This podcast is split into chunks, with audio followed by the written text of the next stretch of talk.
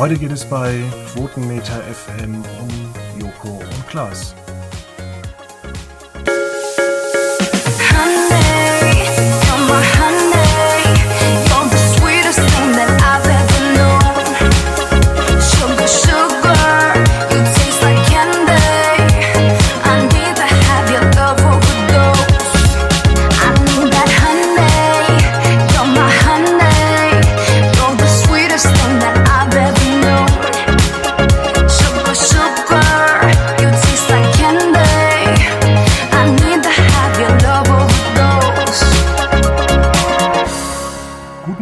Herzlich willkommen zur Ausgabe 601 bei Quotenmet FM. Wir reden heute über Joko und Klaas und ihre verschiedenen Sendungen, ihre Trennung und die Wiedervereinigung. Und dann fragen sich die einigen, hey, warum Trennung? Dazu kommen wir gleich. Und ähm, ja, ähm, wir wussten auch noch nicht, als wir das Thema so festgezurrt haben, dass das äh, Thema so spannend wird. Denn hier ist noch Felix Meyer, der natürlich auch gestern am 31. März äh, ein bisschen länger aufblieb.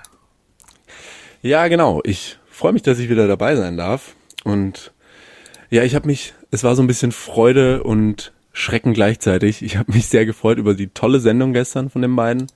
Die Live-Sendung, die ja den Rahmen gesprengt hat. Und vor allem habe ich mich gefreut, dass wir heute da noch einen dicken Packen bekommen, über den wir sprechen können. Anstatt dass jetzt vielleicht vielleicht gestern irgendwas Lustiges gemacht hätten. Das wäre dann vielleicht dünner gewesen für heute. Aber so haben wir, glaube ich, ein schönes Programm für heute. Ich freue mich. Genau. Sie haben ja erstmal damals vor zwei Jahren angekündigt, wenn Sie gewinnen, essen Sie vielleicht mal Plastikfolie. Ähm, oder gehen Gärtnern mit äh, Hut oder sowas. Ähm, ja, man hat eigentlich den größten Event ähm, oder das größte Event äh, gestartet, aber fangen wir doch mal ganz anders an. Joko und Klaas waren bei MTV wurden dann abgesetzt, sind zu ähm, ZDF Neo, wurden oder sind von dort auch gewechselt zu Pro7 und haben eigentlich erstmal sieben Jahre immer das gleiche gemacht. Ja. Immer ja. ihr MTV Home, Neo Paradise und Circus Halligalli. Dann vor ein paar Jahren, ich weiß es gar nicht mehr, ich glaube, das ist inzwischen drei Jahre her, hat man gesagt, man beendet jetzt Circus Halligalli und beide bekamen eigene Shows. Und ja, Klaas hat Late Night Berlin bekommen, ähm, Joko diverse Shows. Ähm, Im letzten Jahr ist es dann noch passiert, dass beide jeweils auch einen eigenen Podcast gestartet haben, wo man auch viel mehr über die beiden herausbekommen hat. Und es gibt natürlich noch ein paar Sendungen, die bestreiten die zusammen. Zum Beispiel Joko und Klaas gegen Pro7, die beste Show der Welt und ähm, Team Joko und Klaas, das Duell um die Welt. Ja, genau. Das ist schon Wahnsinn, wenn man sich allein das mal vor Augen führt. Also über zum einen die Zeit. Ich, ich kenne, also gerade so von, von Joko Winterscheid habe ich noch diese uralten MTV Home, so ein bisschen äh, junger Kerl, lange Haare, ein bisschen, bisschen Pickel im Gesicht habe ich noch vor Augen und da kommt dann schon die Erinnerung raus, wie lange das einfach geht und wie du jetzt gerade schon aufgezählt hast, es sind einfach wahnsinnig, wahnsinnig viele Shows, ja. Ja, und es gibt einfach Dinge, die sind ähm, unfassbar. Also man hat damals immer gesagt, ja, man macht mal wieder was mit Saufen. Da erinnere mich, ja. mich äh, gut an das äh, Duell gegen das Team ähm, Frühstücksfernsehen. Oder was war da noch, ähm, wo sie sich betrunken haben? Auf ich der Weinmesse mal, vor, glaube ich, drei Jahren. Ja, ich glaube, Joko hatte auch mal ähm, aus dem äh, hier aus dem aus dem Film des äh, The World's End, ich weiß gar nicht, wie das auf Deutsch heißt. Da hat man auch mal die die die die Meile, die Saufmeile nachgemacht, glaube ich. Da hat Joko auch ist glorreich gescheitert an den so und so viel Bier in so und so viel Kneipen. Aber ja, das hat angefangen und ich habe so das Gefühl, das hat sich, also nicht nur das Gefühl, das ist ja auch offenkundig so, es hat sich professionalisiert und die Shows sind ja auch zumeist relativ gut immer angekommen. Also da gibt ja schon auch die Öffentlichkeit recht. Genau. Und eines der besten Clips, muss ich sagen, leider gibt's das nicht im Internet. Es ist eine absolute Meta-Meta-Parodie. Es ist Undercover Klaus. Äh, ich weiß nicht, ob du das noch kennst. Ich kenn's vom Namen. Ich bin gerade ein bisschen auf dem Schlauch, aber doch, doch. Da verkleidet sich äh, der Geschäftsführer ähm, Klaas Häufer Umlauf in den Praktikanten Klaus Häufer Imlauf oder sowas. Ja, ja, und das wird dann so mäßig äh, undercover ähm, Undercover-Boss gemacht und da gibt's zwei mhm. Teile. Der erste Teil ähm, spielt eben als Praktikant und äh, man steigert sich da halt immer weiter rein. Und da gibt's zum Beispiel auch solche Gags irgendwie so, ähm, ja, als Geschäftsführer der Neo Paradise GmbH ähm, gebe ich Ihnen jetzt äh, ein neues Geschenk. Sie kriegen jeden Tag eine Stunde mehr Arbeitszeit. Verzichten Sie einfach auf die Pause. ja, und lauter solche Gags Stimmt. wurden da eben ähm, reingemacht. Und ich, ich finde diese Folgen nicht. Ich finde sie leider nicht.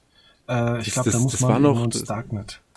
Ja, wahrscheinlich. Ja, das, das war noch, wie du schon sagst, das war noch Neo Paradise tatsächlich. Ja, ja, und vor allem, man hat damals auch gemerkt bei Neo Paradise, dass die so wenig Budget bekommen haben, dass sie auch bloß zwei oder drei Tage pro Woche dafür gearbeitet haben. Das heißt, alles wurde dermaßen verteilt. Äh, so ein Ausflug, drei Tage in den Heidepark, wurde über drei Folgen gestreckt, weil man immer einen Einspielfilm hatte, den man für einen Tag gemacht hat. Dann hat man noch irgendwie äh, einen Tag geprobt und einen Tag aufgezeichnet. Ja, klar, da musste man sich noch ein bisschen jonglieren. Ich, ich guck gerade so nach den alten Formaten und da, da fällt mir auch noch so ins Auge, was ja auch lange immer mal lief, war dieses ähm, Wenn ich du wäre von den beiden. Das kam ja auch immer. Da waren auch gute Sachen dabei. Genau. Wenn ich du ja. wäre, dann, das war zwischenzeitlich, wenn ich sie wäre, auch die Ja-Sager, ja. diese kleinen Einspielfilme. Gut, die konnte man zuletzt halt immer weniger machen, weil man vielleicht auch als Prominenter jetzt nicht unbedingt immer den ganzen Käse machen möchte, dass man vielleicht auch ja, ein bisschen darüber hinaus wachsen möchte, aber auch auf der Straße ähm, ständig erkannt wird. Und ich kann mir da auch vorstellen, dass man da bei solchen Dreharbeiten, gerade in Berlin, ähm, ja, auch ziemlich genervt wird. Und ähm, sie sind ja nicht immer nur die gleichen geblieben, sondern haben sich verändert. Gerade auch Klaas, die ganze alte Truppe, ist mhm. jetzt mehr oder minder zusammengekommen, auch in, in einem Podcast äh, von Circus Halligalli, ähm, dessen Name mir jetzt entfallen ist. Der von Circus Halligalli, also der Podcast meinst du von Klaas? Ja. ja das mal jetzt schon. Das, das ist doch der, ähm, ja, genau, der. Ja, genau, der. Äh, das ist der, der Baywatch Berlin, so. Genau, Baywatch ja. Berlin. Äh, ja, wie komme ich jetzt auf Circus Halligalli? Ähm, naja, sie haben jetzt auf jeden Fall seit äh, zwei Jahren Joko und Klaas gegen Pro7, eine Sendung, in der die beiden nicht mehr äh, gegeneinander spielen, sondern miteinander. Und ich habe schon zum Start der Sendung damals gesagt, es ist eigentlich eine gigantische Show, weil es ist eigentlich äh, eine riesige Werbeplattform einfach für Pro7. Ja. Wenn man ja, viele das, verschiedene Spiele hat, dann kann man ja so viel sich gegenseitig bewerben.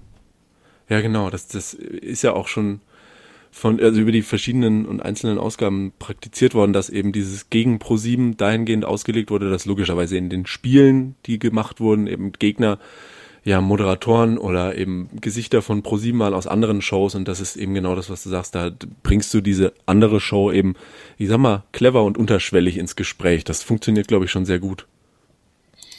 Ja, es ging ja anfangs los äh, mit sowas wie Topmodel, das Quiz, äh, mhm. The Masked Singer vor, vor, vor zwei Jahren.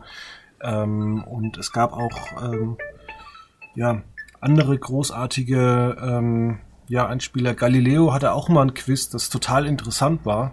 Ähm, auch das waren die Stärken von Joko und Klaas. Ich finde gerade auch die Einspielfilme, wobei ich immer so das Gefühl habe, das ist zwar nicht manipuliert, aber es ist so gemacht, dass die beiden das entweder gewinnen oder verlieren und gewisse Aufgaben dann nicht äh, machen müssen. Also zum Beispiel ist man mal diesen Eiskanal hochgerobbt und irgendwie ja. war man 40 Minuten unten, ist irgendwie kaum hochgekommen und hat es aber noch die letzten zwei Minuten geschafft, äh, das die letzten zig Meter einbahnfrei äh, hochzukommen, die ja eigentlich, glaube ich, in so einem Eiskanal mit die, die steilsten sind. Ja, vor allem, äh, ich glaube, man, man kann sich das mal vor allem nicht vorstellen. Das ist, ja, das ist ja nicht so Eis, das wir irgendwie von der Straße kennen. Das ist ja wirklich Eis auf Eis auf Eis. Das ist unglaublich glatt. Also das macht gar keinen Spaß. Okay, ich habe es noch nie ausprobiert. Aber auch so, so Spiele, dass die beiden tough moderieren, hat irgendwie gepasst, dass sie sich nicht pro sieben tätowieren mussten. naja, hat irgendwie auch so ein bisschen gepasst. Ähm, ja, Es ist aber trotzdem eine relativ unterhaltsame Sendung. Man hat sich jetzt am vergangenen Dienstag aufgeregt, dass so viel The Masked Singer ähm, eingebaut wurde. Finde ich zum mhm. Beispiel, ist wieder so ein zweischneidiges Schwert. Die Show wird produziert von deren Produktionsfirma. Also was stimmt jetzt? Haben Sie es oder Ihre Kollegen eingebaut oder sagt ProSieben wirklich, ihr müsst dies und das machen? Ja, ich glaube, das ist immer so ein Ding, da, da kann man, also logischerweise kann man nur spekulieren. Und ich habe immer das Gefühl, das wird an dem Punkt relevant, wenn es wirklich störend ist. Ich muss sagen, mich hat's nicht gestört. Vielleicht haben, ich sage jetzt, ja, ich oder wir, vielleicht hat man da auch ein bisschen einen anderen Blick, wenn man einfach mehr oder tiefer in diese Strukturen von, ich sag mal, Moderatoren, Produktionsfirmen, Sendern, da einfach einen Einblick mehr hat. Aber ich, ich fand es nicht störend. Ich kann, glaube ich, verstehen, wenn es Leute gestört hat. Aber für mich wäre es jetzt kein Grund gewesen, abzuschalten und ich weiß immer nicht. Die müssen ja, also das ist ja immer das Ding und das fand ich auch bemerkenswert jetzt bei der gestrigen Sendung. Es muss ja mit den Sendungen, mit den Formaten, es muss mit Werbung ja einfach im privaten Bereich Geld verdient werden. Das ist ja schlicht und ergreifend so. Auf jeden Fall, ja. Und da, daran ist ja auch nichts zu beschönigen und auch nichts Schlechtes daran. Also ich bin ja auch nicht auf meinen Bäcker sauer, dass er mir seine Brötchen verkaufen will. Und so möchten halt private aber, Fernsehsender. Oh ja, aber. Dein Bäcker wird kontrolliert von, von einem Freund, dessen Mutter dort arbeitet, wurde mir das erklärt, vom Eichamt. Hier von deinem Bäcker wird dein, Bäck, äh, wird dein Brötchen kontrolliert, ob es genauso groß ist vom Bayerischen Eichamt Würzburg. Ach du meine Güte. Na gut, da habe ich natürlich das beste Beispiel gewählt, aber ich glaube, es wird deutlich, was ich meine. ähm, ja, ich glaube, man kann immer nicht so ganz ich finde, sauer kann man nicht sein auf die Privaten, wenn eben sich in verschiedenen Formaten Werbung versteckt für die eigenen Formate oder auch ja entsprechend Sendezeiten eingeräumt werden, Werbezeiten dazwischen geschaltet werden. Ich finde, das, das ist nicht verwerflich. Relevant wird es an das, dem Punkt, also, wo man. Ja. Ich finde, relevant wird es eben an dem Punkt, wo man sagt, es ist so störend, dass es ein Grund ist, für den Zuschauer abzuschalten. Dann muss man sich hinterfragen. Ja, oder es gibt, gab ja auch so Sendungen wie die letzte Jenke-Ausgabe bei, ähm, bei RTL. Da ging es ja darum, dass Jenke ganz viel Fleisch gegessen hat. Ja. Und es wurden die ganze Zeit zwei Schweine gezeigt und es hieß dann immer, werden sie geschlachtet oder nicht. Dass RTL diese Schweine abkauft und überführt für einen relativ, ich sag mal so, für Produktionskosten günstigen Preis, dass sie nicht geschlachtet werden, das ist ja irgendwo klar. RTL kann ja nicht sagen, wir lassen zu, in einer Show einfach so zum Spaß zwei Schweine schlachten, mit denen sich die Zuschauer erstmal angefreundet haben. Ja, klar. Genauso wird ProSieben auch keine Show produzieren, in denen Joko und Klaas nur verlieren werden. Nee, natürlich, das ist klar. Also ich glaube, das sieht man oder kann man auch immer wieder erwarten sei es jetzt mal irgendwelche Quizfinals oder sowas, wo dann gefühlt der Kontrahent irgendwie relativ schwere Fragen hat und der Showmaster, jetzt in dem Fall Joko und Klaas, relativ gefühlt leichte Fragen hat oder wie auch immer. Ich glaube, das ist schon so. Es hat ja keiner was davon, wie du sagst, wenn es jetzt Joko und Klaas gegen Pro7 heißt und Joko und Klaas Show für Show verlieren. Das ist ja auch irgendwo nicht Sinn der Sache. Das stimmt schon aber ich, ich weiß immer nicht. Ich, ich glaube, es ist auch so ein bisschen, so ein bisschen Fernsehromantik und, und, und Ehrlichkeitsromantik meinerseits, weil ich sag, tief in uns drin oder tief in mir drin möchte ich ja schon, dass das alles, alles zufällig passiert und nichts gescriptet ist, wie man ja immer sagt, sondern das passiert halt alles. Das, ist ich, ich wünsche mir das. Ja, es ist, ist einfach, weil es ist ja auch nicht spontan irgendwie das ganze Zeug entstanden, sondern man muss ja auch mal sagen, diese Shows werden produziert ähm, ja. Vielleicht jetzt Anfang Januar oder vielleicht letzten Dezember. Und dann weiß man einfach zwei Monate vorher, man braucht drei Live-Ausgaben. Und die kann man entsprechend vorbereiten. Und ähm, am gestrigen oder am vorgestrigen Tag, am Mittwoch, hatten wir das große siebenstündige Live-Special. Ähm, beziehungsweise nicht Live-Special, sondern es war halt aufgezeichnet einer ganzen Pflegemannschaft eines äh, Krankenhauses und da konnte man mal den Alltag sehen. Ja, es ist nicht so toll. Das werden vielleicht der eine oder andere wissen, die schon mal äh, länger in äh, einem Krankenhaus gelegen haben. Ähm, selbst in den besten äh, Krankenhäusern gibt es ja nicht oder gibt es nur selten ähm, Zeiten, wo die Pfleger rumsitzen und vielleicht mal mit einem Karten spielen. Das ist vielleicht mal am Samstagnachmittag, wenn vielleicht eine OP ausgefallen ist. Aber so der, größte Teil, was, was man immer so mitbekommt, ist wirklich äh, hartes Brot. Ähm, dazu muss ich aber auch sagen, vor zwei Wochen lief ähm, eine sehr gute Ausgabe von Die Anstalt. Da ging es zum Teil um ähm, Krankenpfleger, aber auch sehr viel um Altenpfleger.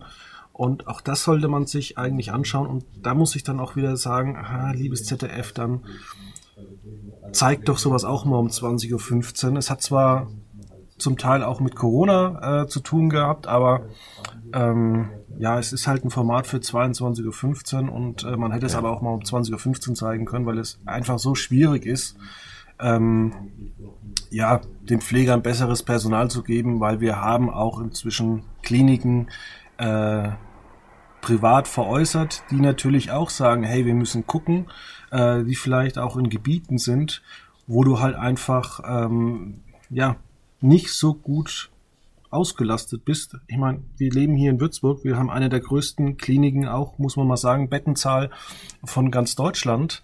Äh, und wenn du natürlich jetzt ähm, in, in Hof, ist auch eine bayerische Stadt für, für Leute, die es nicht kennen, wenn du da halt einfach bist oder vielleicht noch äh, 30 Kilometer noch weiter weg, dann sieht's halt einfach schlecht aus mit der ärztlichen Versorgung und auch äh, mit dem Finden von Personal.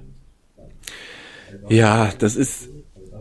Also ich musste mal, von vornherein muss ich eins sagen, ich fand den Beitrag gestern auch in Gänze sehr, sehr gut, weil das, ich glaube, das ist ein Thema, was in der Öffentlichkeit gerade durch die Corona-Pandemie zwar in der Öffentlichkeit stand, aber nicht in richtigem Maße.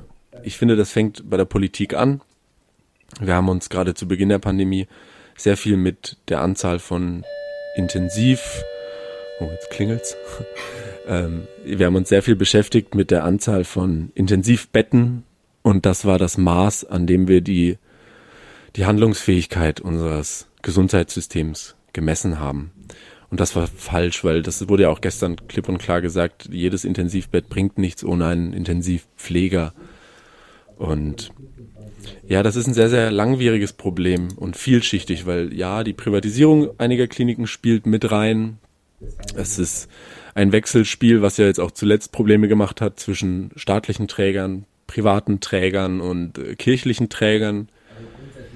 Die, es war jetzt ein Beispiel von Dom Bosco oder Caritas im letzten, wo eben Caritas gesagt hat, sie wollen den allgemeingültigen Tarifvertrag nicht, nicht aus dem Grund, weil sie ihren eigenen Leuten vielleicht nicht mehr Geld bezahlen wollen. Das tun sie, die Caritas zahlt zumeist sehr gut.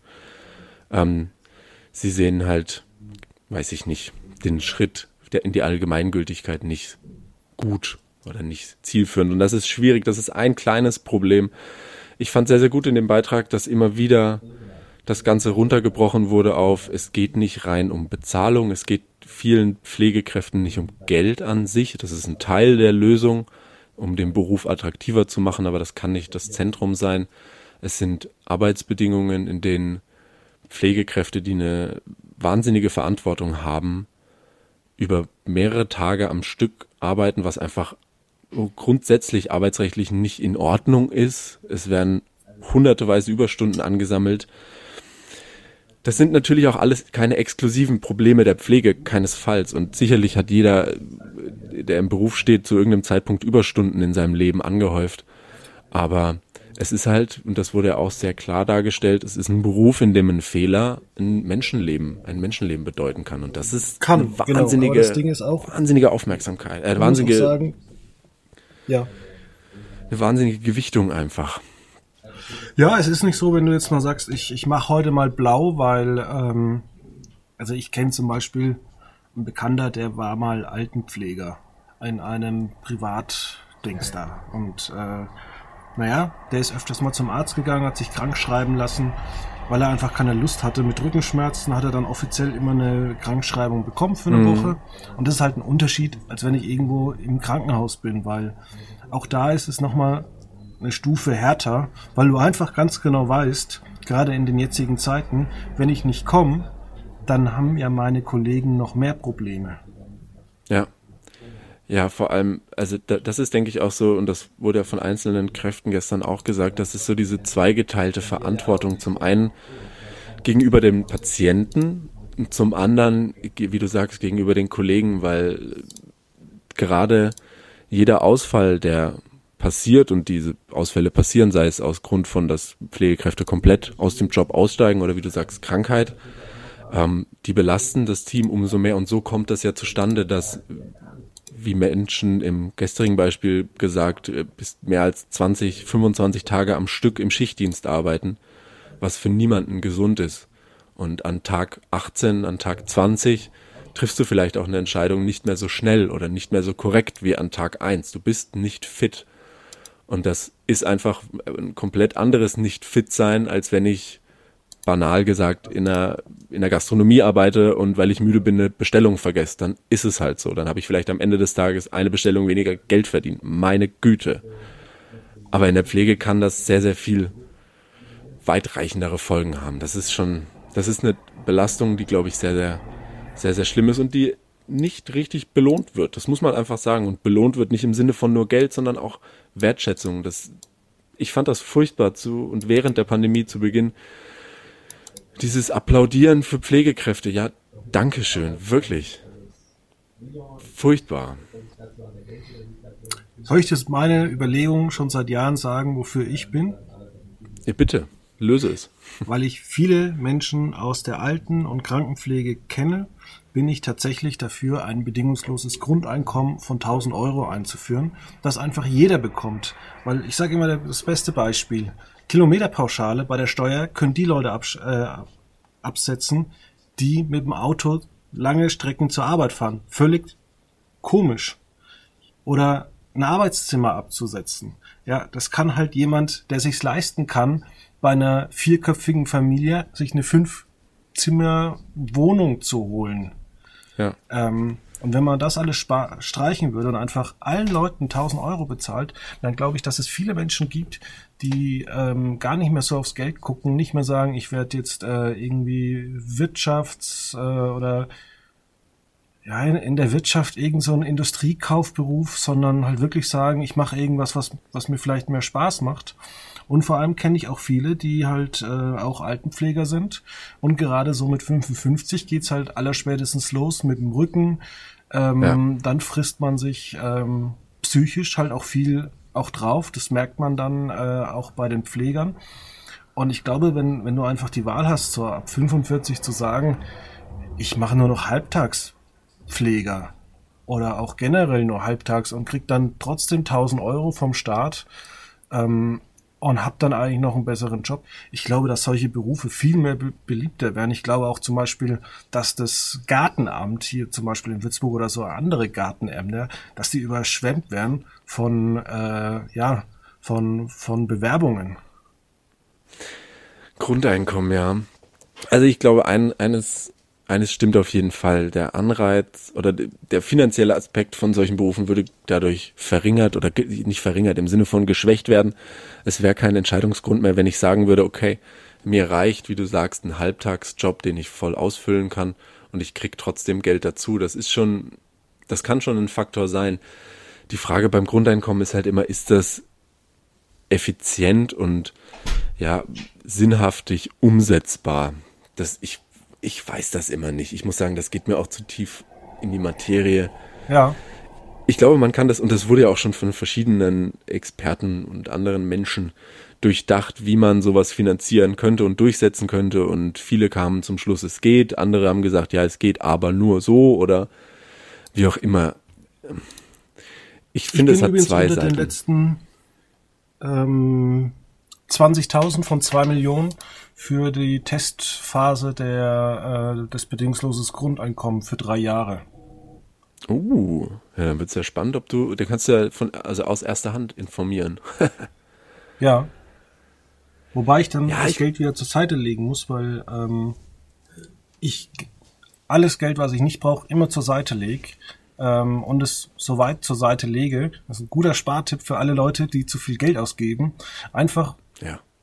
Geld weglegen, dass, es, dass man es nicht vor den Augen hat und man spart einen Haufen Geld. Das stimmt. Ich bin furchtbar im Sparen. Das kann ich ohne, ohne auch nur einmal mit der Wimper zu zucken sagen. Sobald ein Euro zu viel auf dem Konto ist, ich, ich hasse Girokonten, weil es funktioniert so schnell, davon Geld zu bewegen. Ich muss nur diese Karte zücken und irgendwo, ich muss ja mittlerweile nicht mal mehr in dieses Lesegerät reinstecken. Es reicht, dass ich die hinhalte und das Geld ist weg. Ich kann's nicht. Ich, ich weiß nicht, ob das an meiner Genera an der Generation liegt, irgendwie mit 20er aktuell oder jünger, aber ich kann's einfach nicht. Das Kopfrechnen, das muss man einfach wieder lernen, genauso wie man früher gesagt hat, äh, als ich in den 20er waren, pro Woche 100 Euro und dann habe ich mir am Wochenanfang 100 Euro abgehoben und wenn dann halt Freitag nur noch 20 im Geldbeutel waren und äh, der eine oder andere gesagt hat, lass uns in zwei Kinofilme gehen, dann muss man halt auch so, so eisern sein und sagen, naja, nein, ich kann mir den Spaß nur noch, also man könnte sich das tatsächlich für zwei, drei Kinofilme leisten. Aber man muss halt dann sagen, okay, ja, dann nur ein Kinofilm. Ist zum Beispiel auch, äh, weil ich mir immer sehr viel Geld weglege und es nicht sehe, wo es ist, ähm, muss ich mir in dieser Pandemiezeit, bestelle ich mir viele Klamotten. Es nervt mich ungemein, Sachen zu bestellen von zwei, drei Anbietern, das wieder anzuprobieren, zurückzuschicken. Aber wenn du dann immer dein Konto, also dein Girokonto anguckst und sagst, na, hm, ich weiß nicht, hm, soll ich die drei T-Shirts behalten? Nee, komm nur eins. Ja. Ah, ich weiß nicht, aber das ist auch, was du sagst. Also ich finde das ganz interessant mit dem äh, wirklich pro Woche, sagen wir jetzt banal 100 Euro abheben oder wie auch immer, welcher Betrag auch immer. Das ist so ein, auch, glaube ich, ein Teil des Problems. Ich habe so gut wie nie Bargeld. Nie. Also ich, ist, ich komme ich, mit. Kenne ich. ich. Deswegen der musst du das Grund, lernen, im Kopf dir so kleine Rechnungen anzulegen. Ich, es ist wirklich so der einzige Grund. Ich, der, der einzige Grund in meinem Leben, ich muss dich unterbrechen, weil sonst vergesse ich's. Ja. Der, der einzige Grund in meinem Leben, äh, Bargeld zu haben, ist nach, also schon nach dem oder während dem Einkaufen, den Bäcker zu bezahlen. Das ist die einzige Stelle in meinem Leben, wo ich nicht mit Karte zahlen kann. Ja, das, das Wahnsinn. empfehle ich dir meinen Bäcker. Der hat mit der Corona-Pandemie Kartenzahlung äh, eingeführt. Ja, ich habe auch schon ein, zwei Bäcker äh, in Würzburg gefunden, wo das geht. Und ich, ich habe Angst. Nee, es, nee man muss nicht. sich das halt immer so, so überlegen und merken, dass äh, geh mal mit mir einkaufen. Ähm, wenn ich dir aufs Band, wenn ich alles aufs Band lege, kann ich dir auf zwei Euro sagen, immer was ich an Wert eingekauft habe. Wirklich, ich habe nicht bevor den Hauch einer Ahnung. Bevor die Kassiererin fertig ist, kann ich dir das immer mit zwei, drei Euro. Teilweise bei Aldi kenne ich die Preise so gut, da kann ich es dir auf den Euro genau sagen. Ach, Wahnsinn. Also ich muss sagen, ich, wir gehen öfter einkaufen die Woche. Ich schaff's nicht so vorzuplanen. Also ich gehe eher irgendwie drei, viermal die Woche einkaufen klein. Und gefühlt kaufe ich immer dieselben Sachen. Nur manchmal kosten sie irgendwie 20 Euro und manchmal gebe ich 50 Euro aus. Ich habe keine Ahnung, wo der Unterschied liegt. Aber auch ich muss sagen, das habe ich jetzt wieder mit der Pandemie eingeführt, ähm, weil alles andere macht einen äh, auch ein bisschen fertig. Ich gehe jetzt auch inzwischen viermal die Woche einkaufen, kaufe weniger. Aber zum ja. einen äh, kannst du dann mehr Obst und Gemüse kaufen. Und zum anderen sollst du dich ja nicht mit Freunden treffen und mal ein paar Menschen oder ein paar Gespräche mitzubekommen, ähm, hilft ja doch immer. Voll, ja. Ich glaube, ich habe auch tatsächlich also auch in Zeiten, wo man noch äh, andere Menschen, dem Hausstand ferne Menschen treffen durfte, zu mehr oder jetzt mal, aktuell darf man ja auch Menschen treffen. Es ist ja nicht so, dass wir eingesperrt werden. Aber ähm, in der reduzierten Form, ich glaube, ich habe mehr Menschen tatsächlich beim Einkaufen getroffen, als dass man sich dann am Ende des Tages doch nochmal verabredet hätte. Das ist tatsächlich so. Hm. Ja, ich möchte noch mal kurz auf Joko und Klaas zurückkommen. Ja, wir sind voll abgedriftet. Jetzt haben wir ein bisschen ja. abgeschwiffen. Ähm, Pflege Deutschland, die beiden haben ja schon auf andere Dinge aufmerksam gemacht. Zum Beispiel ähm, über die Corona-Pandemie ähm, vor einem Jahr, wo es darum ging, ähm, dass Schweden zum Beispiel nicht so einen geilen Kurs gefahren ist, dass da relativ viele Menschen gestorben sind. Das muss man jetzt nochmal abwarten. Ich meine, das war in der Zeit interessant. Wir wissen allerdings jetzt auch mhm. nicht, langfristig, ob Schweden da den richtigen oder den falschen Weg gegangen ist. Ähm, wir hatten aber zum Beispiel Männerwelten, ähm, wo es darum ging, dass äh, Männer wie auch Frauen ähm, andere auf Instagram und anderen Plattformen belästigen. Ja. Ja, ich glaube, da haben sie schon, also es sind natürlich, glaube ich, schon sehr, sehr gute Themen immer wieder aufgegriffen worden. Gerade so dieses, ich glaube, man trifft immer relativ gut den, den Zeitgeist mit diesen Live-Sendungen. Das ist ja das, was es soll. Und ja, dieses Thema mit äh, Internet belästigen, das ist ja auch aktuell wieder gerade durch die Pandemie auch irgendwo ähm, ja mehr im Fokus, weil so viele Menschen so viel mehr Zeit im Internet verbringen. Und ähm, ja, sie haben schon gute Sachen gemacht. Im, ich glaube, ich weiß nicht, man kann immer so ein bisschen. Meine Güte. Ich glaube, ähm, sie sind immer sehenswert auf jeden Fall. Ja, es war ja auch vor zwei Jahren die erste Ausgabe mit, der, mit diesen drei Männern oder mit diesen drei Leuten, mit äh, Rock gegen Rechts, mit äh, der mhm. Obdachlosenhilfe und äh, der Sea-Watch wurden auch interessante Themen aufgegriffen. Muss ich auch sagen, war eine der besten Ausgaben. Ähm, Männerwelten fand ich zum Teil gut, zum anderen Teil weniger gut, ähm, weil ein paar Dinge leider nicht so gut dargestellt wurden, wie man sie hätte vielleicht äh, darstellen können. Also es wurden schon ein paar, paar gute Sachen gezeigt, aber auf der anderen Seite war es auch äh, mir zu einseitig, weil ähm, ähnlich wie man das auch bei äh, Kindesmissbrauch macht, wird da immer zu viel geguckt. Äh, also man sagt immer nur, es sind oder größtenteils oder es sind Männer und das äh, ärgert mich so ein bisschen, weil es gibt nämlich auch äh, Frauen, die Kinder oder äh, andere Leute belästigen. Ja, ja, das stimmt. Also ich habe mir das gestern auch teilweise auch gedacht, das ist jetzt eine ganz andere Thematik, nur ich hatte mir schon gestern, als ich die Sendung gesehen hatte, gedacht, oh, da wird Kritik aufkommen, weil eben jetzt wieder nur die Seite der Pflege beleuchtet wurde und ähm, nicht eben, was weiß ich, ein Klinikchef, ein äh, Verbandschef von irgendeinem Kreisverband der Pflege oder was auch immer. Es kam eben nur die Pflege zu Wort. Das war so gewollt, zu 100 Prozent. Aber ich habe mir gestern schon auch gedacht, dass das geht schon wieder in so eine Richtung, wo Menschen Gründe finden, Kritik zu äußern. Menschen kritisieren, wenn sie kritisieren wollen, kritisieren sie, fertig aus. Aber da habe ich mir auch schon wieder gedacht, hm, es hätte dem Format nicht geholfen, aber vielleicht, weiß ich nicht, hätte man irgendwas zusätzlich machen können. Irgendwo auf, ich meine, in Social Media, gerade auf Twitter, ist ja der, die beiden Hashtags sind ja sofort auf äh, Platz eins und zwei getrennt. Also die Öffentlichkeit war da und da hätte man vielleicht zusätzlich rein online was schalten können mit sagen, das sagen zu den zu diesen Erkenntnissen, zu dem Beitrag, das sagen, sagt ein Klinikchef zu der Situation oder ich weiß es nicht, aber ich glaube, das war gar nicht Sinn und Zweck der Situation. Das wurde ja schon bewusst weggelassen. Ja, kann, kann sein. Also es wurde zwischenzeitlich mal was eingeblendet. Ähm, ich fand's zum einen fand ich's gut, ähm, dass man diese sieben Stunden gesendet hat. Zum anderen Teil fand ich's persönlich ähm, auch zu lange. Also man kennt natürlich auch den einen oder anderen Film oder Dokumentation, wo man dann feststellt, naja, hätte man alles runterbrechen können auf zehn Minuten. Aber es ist auch gut, da vielleicht mal eine längere Version zu haben. Ähm, man wurde da, da natürlich äh, am Mittwochabend extrem überrascht. Vielleicht hätte man früher beginnen sollen, wäre vielleicht äh, auch fürs Ende besser gewesen. Aber mhm. ich glaube, man kann sich nur so ins Fettnäpfchen, ähm, ja, man kann nur in Fettnäpfchen reintreten. Ähm, was zum Beispiel jetzt auch billig gewesen wäre, äh, sich über die Kanzlerin oder über unseren Gesundheitsminister lustig zu machen. Ähm, ja, das ich fand ich aber auch Bekannte, ähm, gerade von meinem Vater ein guter Freund, der ist äh, Oberarzt eines Krankenhauses ähm, und auch der hat keinen einfachen Job, weil es ist einfach oftmals die Regel, dass du als Arzt auch sechs Tage Wochen hast.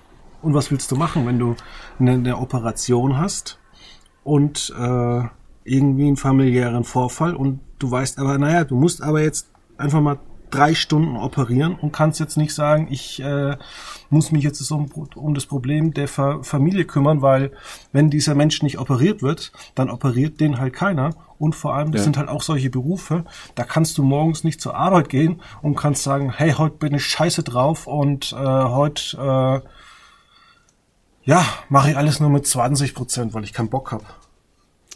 Ja, das ist ganz, ganz, das ist ganz, ganz schwierig. Auf jeden Fall. Ich glaube auch, und, äh, aber das fand ich auch gut an der Art und Weise, wie das gestern ähm, ja präsentiert wurde. Ich fand nicht, ich hatte zumindest nicht den Eindruck, dass es schlicht und ergreifend darum ging, dass sich jetzt Pflegekräfte beschweren, wie ihre Arbeitsbedingungen sind, dass das scheiße ist, dass sie zu viel arbeiten, dass sie zu wenig Geld bekommen, sondern ich hatte durchaus das Gefühl, und das hat man auch in den Aussagen gehört, das ist ein Problem für die ganz, ganz viele Menschen, die am Ende handeln müssen in Kliniken, die dafür nichts können. Das sind Träger, seien es private Träger, die einfach wirtschaftliche ähm, Interessen verfolgen. Das ist ganz, ganz oft ja auch die Politik, die entsprechende Entscheidungen trifft. Und ich muss sagen, an dem Punkt hatten sie mich dann, weil ich hatte, als ich das Thema schien ja schnell klar und ich hatte ein bisschen Angst, dass es so diese, diese Corona-Welle wird nach dem Motto, oh, die, die Pflege leidet so unter der Corona-Pandemie. Und da hatten sie mich, weil sie das nicht gemacht haben. Weil es eben ich, ich will es gar nicht so weit ausführen, nur den, diesen, diesen Satz von einem Pfleger hatte ich noch im Kopf von gestern, der eben klipp und klar gesagt hat, das Problem ist jetzt nicht die Corona-Pandemie an sich, es ist nur einfach so bitter, dass es eine weltweite Pandemie braucht, um auf diese katastrophalen Zustände aufmerksam zu werden. Und das fand ich gut, weil ich hatte Angst, dass es so ein reines Bashing wird von wegen Corona macht in der Pflege alles so schlimm und ähm, das ist nicht so. Diese, diese Zustände entwickeln sich seit Jahren, Jahrzehnten, seitdem wir angefangen haben, Teile des Gesundheitssystems und Teile des Sektors zu privatisieren, seitdem äh, einfach Geld eine sehr, sehr viel größere Rolle spielt, seitdem Patienten im Endeffekt in Kliniken dazu da sind, um mit ihnen Geld zu verdienen. Das sind ganz, ganz viele Faktoren und am ähm, Ende, das haben ja auch viele gesagt, wird gespart an der untersten Stelle und das sind Pfleger und Schwestern und wie du auch sagst, Altenpfleger, das geht ja im ganzen Gesundheitssektor durch. Und ja, mit der, mit dem Kniff hatten sie mich, dass es eben nicht nur dieses reine Corona-Ding war, sondern es ist ein Problem, das ganz, ganz lange schon herrscht und sich entwickelt hat. Und ja, Anfang der Pandemie wurde viel versprochen und es wurde klipp und klar gesagt, es ist zumindest bei den, bei vielen von den gezeigten Pflegern nichts von diesen Hilfen angekommen, es ist kein Geld angekommen. Und da tut dann schon so ein Vergleich, den auch ein Pfleger gemacht hat, da tut dann so ein Vergleich, zur Lufthansa schon weh, die mit Milliarden gerettet wurde und auch jetzt ja deutlich sich im Plus bewegt. Ja, so muss man das äh, aktuell vielleicht auch zusammenfassen. Ähm, wir können ja auch mal gespannt sein, was die nächsten Wochen noch kommen, weil die Folgen sind ja aufgezeichnet. Das heißt, Joko und Klaas und das Team darum ähm, sind wahrscheinlich schon im finalen Brainstorming. Ähm, ich bin gespannt, wie es da tatsächlich weitergeht. Es sind, stehen ja noch ein paar Folgen aus. Ähm, ja. Ich muss aber noch ganz kurz sagen, weil nach Zirkus Hallig, ähm, nach, nach Joko und Klaas gegen ProSieben kam ähm, Late Night Berlin und ich finde das äh, von ProSieben tatsächlich, muss ich jetzt mal sagen, immer echt schlecht gelöst, weil immer wenn Joko und Klaas gegen Pro7 läuft, dann hat man es sich inzwischen angewohnt, noch eine weitere Show zu zeigen. Und ich habe ja. keine Zeit, muss ich sagen, vier Stunden in der Woche Joko und Klaas Woche für Woche anzugucken. Das geht Nee, das, das verstehe ich. Ich verstehe das auch immer nicht. Vor allem, ich habe immer so ein bisschen das Gefühl, Vielleicht will man da einfach ein paar Zuschauer abgreifen, die das Ende der Show vielleicht wegen, weil meiner Werbung weggeschaltet hat, die das Ende der Show nicht so mitkriegen und dann senden wir einfach mal entweder Joko und Klaas oder beide senden wir einfach mal weiter und vielleicht gucken die Leute dann, wenn sie 20 Minuten später wieder einschalten, einfach weiter und wissen gar nicht, dass es eine andere Show ist. Weil das ist ja auch ganz oft so, wenn jetzt das Duell um die Welt läuft, in der Team-Edition kommt direkt danach dann das letzte Duell um die Welt ohne Team-Edition oder wie auch immer. Also, Wobei, das verstehe da gibt zwei Dinge. Nicht. Also da könnte man zum Beispiel wieder mal eine Staffel der Crash Games produzieren, die ich sehr unterhaltsam fand. Ähm, ja. Du musst natürlich aber auch rechtzeitig aufhören, damit du noch sowas wie Take Me Out bei RTL produzieren kannst. Wenn du jetzt natürlich um 0 Uhr 15 erst aufhörst, da ist es ja. mir egal. Da ist der ganze Abend für mich dann sowieso schon gelaufen. Ich gucke nicht bis nachts um drei ähm, Fernsehen, da verstehe ich auch so ein bisschen pro sieben. Aber es ist tatsächlich oftmals einseitig, dass äh, so viel wiederholt wird, äh, immer in der gleichen Woche, wo es ausgestrahlt wird. Also diese Joko und Glas Formate laufen dann in zwei weiteren Wiederholungen nachts, wie auch The Masked Singer, was dann auch noch bei Six zu, zu, zufällig läuft. Also man wird schon ein bisschen von diesen Wiederholungen erschlagen und man hat aber eigentlich so viel im Archiv. Äh, man könnte auch mal einfach 17 Meter wiederholen. Auch eine Joko und Klaas Show. an die kann sich wahrscheinlich kaum noch einer ähm, erinnern. 17 Meter, das ist auch, das ist ganz, ganz graue Vorzeit. Ja, oder äh, Yukon Class, die Rechnung geht auf uns. Ich glaube, da gab es nur eine Folge. War relativ lustig. Das ist Wahnsinn, was man alles vergisst. Stimmt, ich habe es jetzt hier gerade 2011, 2012, 17 Meter.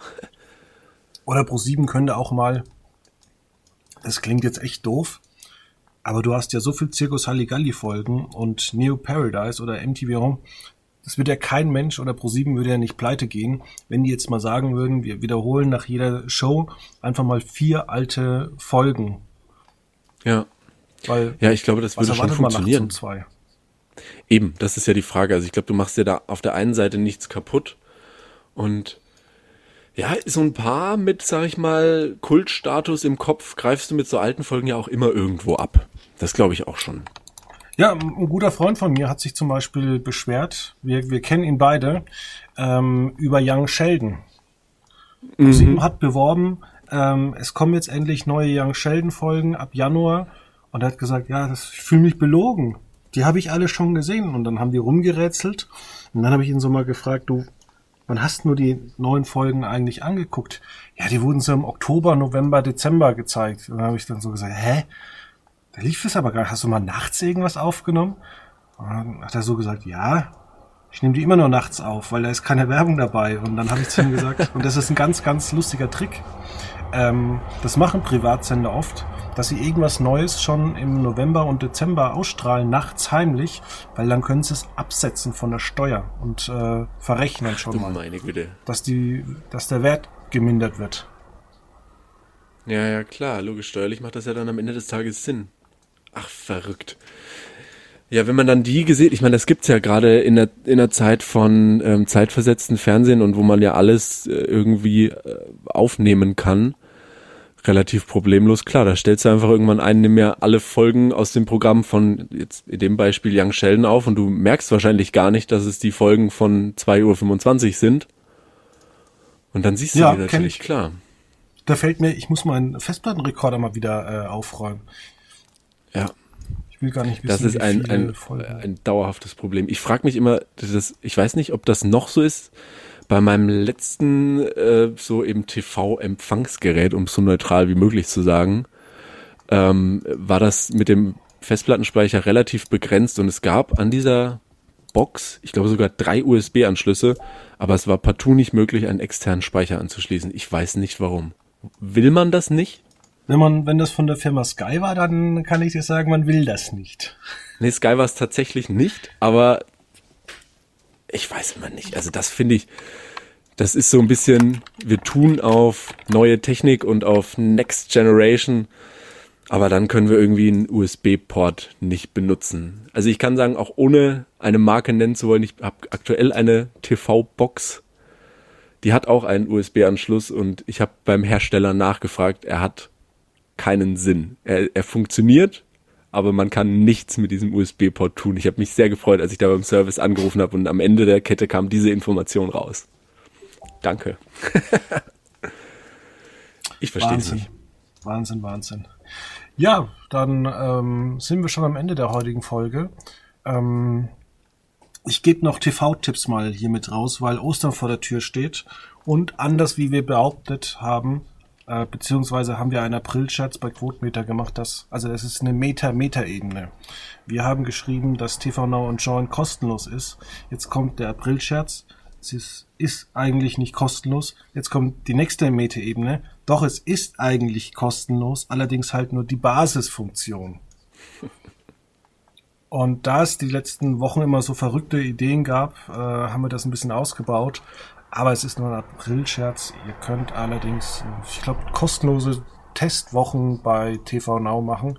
Und man muss sagen, es gibt jetzt ähm, seit heute gibt's die Schlange bei Netflix. Es gibt äh, acht Zeugen bei TV Now. Sehr, sehr gute Serie. Es gibt die Wirecut Story.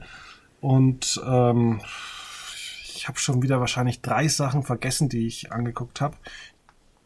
Ginny Mindestens. und Georgia. Hm? Ja. Ich sag nur mindestens, äh, wahrscheinlich hast du mehr vergessen. Dann gibt's glaube ich, zwei neue kurzgesagt Videos. Also es ist äh, unfassbar viel da. Ich muss noch Joko und Klaas gegen ProSieben anschauen. Ich weiß zwar schon, wie es ausgeht, aber die Spiele machen trotzdem Spaß. Die Höhle der Löwen habe ich noch auf dem Bildschirm. Also ich kann eigentlich nur wandern gehen und Fernseh gucken und äh, ich habe noch drei neue Bücher rumliegen. Also ich bin total beschäftigt. Außerdem will ich mal wieder ähm, Xbox spielen. Ich muss mal wieder ein bisschen FIFA trainieren. Ich bin ganz froh, dass es jetzt mal Ostern ist. Ja, ja. und bei dir so? Ah ja, also die Feiertage sind natürlich, ähm, auch wenn das alles mit den Beschränkungen schwierig ist, aber klar familienbedingt. Ähm, ah, ich weiß nicht, ich habe auf einer langen, langen Liste von Serien, die ich jetzt über die letzte Zeit nicht reinbekommen habe, auf jeden Fall, was viel in den Medien war, die Seaspiracy, das ist glaube ich auch Netflix. Ähm, es gibt eine neue Folge beziehungsweise eine neue Staffel von ähm, ja der Sportdoku von, Not von Netflix äh, Last Chance You. Jetzt zuvor immer mit American Football Mannschaften jetzt mit einer Basketballmannschaft. Da bin ich immer ein, ein großer Fan. Ähm, ja die, die die Liste ist gefüllt und ich hoffe man kommt dazu sich einfach mal Jetzt ist ganz kurz der Ton weg, deswegen versuche ich, die ganze Sache kurz zu überbrücken. Ähm, was gibt's noch anzugucken? Also es gibt zum Beispiel auch die äh, neue Staffel oder die neue Serie bei Netflix, äh, die Bande der Baker Street. Ähm, könnt ihr euch auch anschauen. So, da bist du wieder. Ich habe jetzt noch die Zeit ja. überbrückt. Genau, äh, du, ich weiß nicht, wie viel jetzt angekommen ist von dem, was ich gesagt habe. äh, nur die Hälfte, glaube ich. Okay, also wie gesagt, ich habe einiges an Netflix ähm, vor mit der Seaspiracy, mit der neuen Staffel von Last Chance You, jetzt mit äh, Bas in der Basketballmannschaft, was ich sehr interessant finde. Ähm, ja, ich werde ein bisschen so mich vielleicht auch wieder in Dokumentationen mehr reinstürzen. Seaspiracy ist ja eine. Und dann hoffe ich eigentlich, ob man jetzt so entscheidend aufpasst oder nicht, aber Feiertage sind ja dazu da, sich einfach auf die Couch zu lümmeln und das, ja, sich berieseln zu lassen. Das hoffe ich, dass ich es hinkrieg.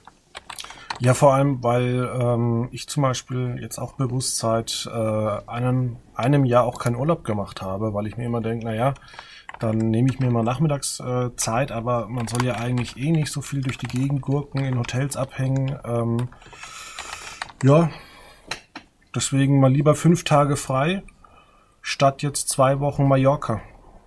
Auf jeden Fall. doch, doch. Zu Hause bleiben und vielleicht, wenn rausgehen, dann ja, wie du, wandern. Einfach wandern gehen, sich wandern, alleine wandern, mal der Natur wandern, hingeben. 20 Kilometer ist locker möglich. Allerdings muss man da erst reinkommen. Nach 15 Kilometer, für alle, die noch nie richtig lange wandern waren, erstens mal vernünftige Schuhe und nach 15 oh ja. Kilometern habt ihr einen Wanderhoch. Und ich kenne sogar Leute aus meinem Wanderverein, der sich leider nicht treffen darf, wegen Corona, sehr viel, viel alte Menschen, ähm, die mich allerdings immer noch als junger Typ äh, abziehen. ähm, ist wirklich so, die sind unfassbar sportlich drauf. Ähm, und da war zum Beispiel mal jemand dabei, der ist mit seiner, oder sie ist mit ihrem Ehemann nach Frankreich gewandert und zurück. Von der Haustür. Einfach von zu Hause, Rucksack auf, Tür zu und los. Ja, es kann, also es kann so einfach sein. Und wenn man sich überlegt, wie viel Stress in, jetzt lass es ein Mallorca-Urlaub sein, wie viel Stress da drin steckt, dann musst du zum Flughafen fahren. Du weißt nicht, ob du mit dem Auto fährst, dann kostet das Parken da, dann fährst du vielleicht mit dem Zug, musst dann von Frankfurt im Hauptbahnhof noch zum Flughafen kommen, dann musst du einchecken, bis du im Flieger sitzt, hast du überhaupt keinen Bock mehr, dann hast du zwei Stunden Flug, der nicht bequem ist.